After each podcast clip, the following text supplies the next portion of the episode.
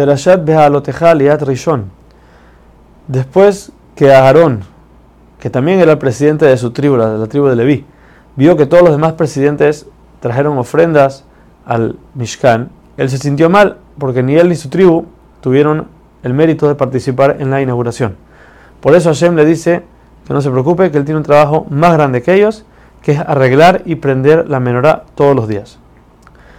La Torah le llama al prender la menorá el lenguaje de subir, lehaalot. ¿Por qué? Primero que todo a simple vista, porque cuando uno prende un fuego, la llama sube. Segundo, nos enseña que la forma de cómo prender la menorá es que el Cohen tiene que apoyarse y prender la menorá hasta que ella suba por sí sola. Quiere decir que ya esté completamente encendida.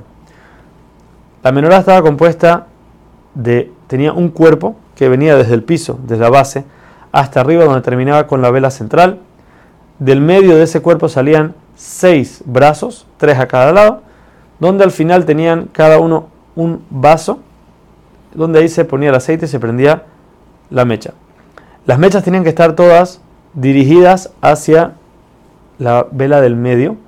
Esto nos enseña que uno no está buscando agregar más luz, sino que al revés. Todo tiene que ver al medio porque Hashem no necesita la luz, Él es la luz del mundo.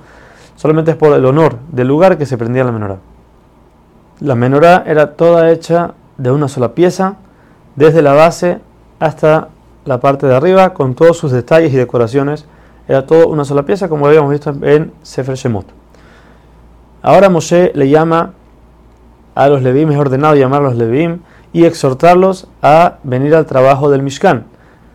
El ritual para esto era el siguiente. Primero que todo, los Levim, como habíamos dicho en pasadas, vienen a expiar lo que hizo el pueblo con el becerro de oro.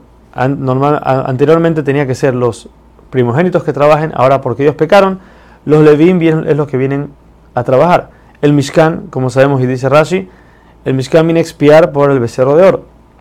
Por eso el trabajo para purificarlo y, preparar a los Levim para el trabajo del Mishkan es algo parecido a la expiación que uno hace cuando una persona hace idolatría.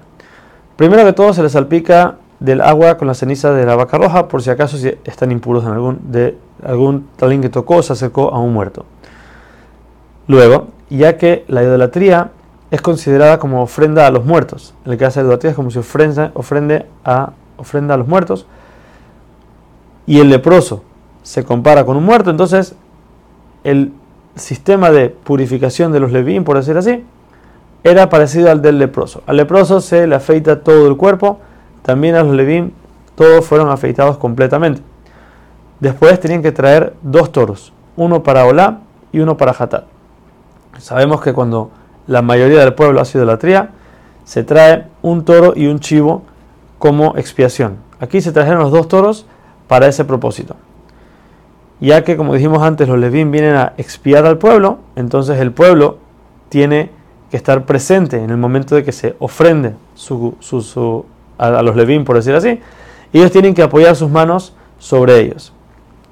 Luego, Aarón tiene que tomar a cada leví, levantarlo y hacerle vaivén, así como vimos en el, la ofrenda del leproso, que se toma al chivo vivo y se levanta y se lleva hacia los lados. Asimismo, Aarón tenía que hacer con cada uno de los Levim. Por último, los Levim tenían que apoyar sus manos sobre los dos toros para poder degollarlos y hacer, y hacer la ofrenda.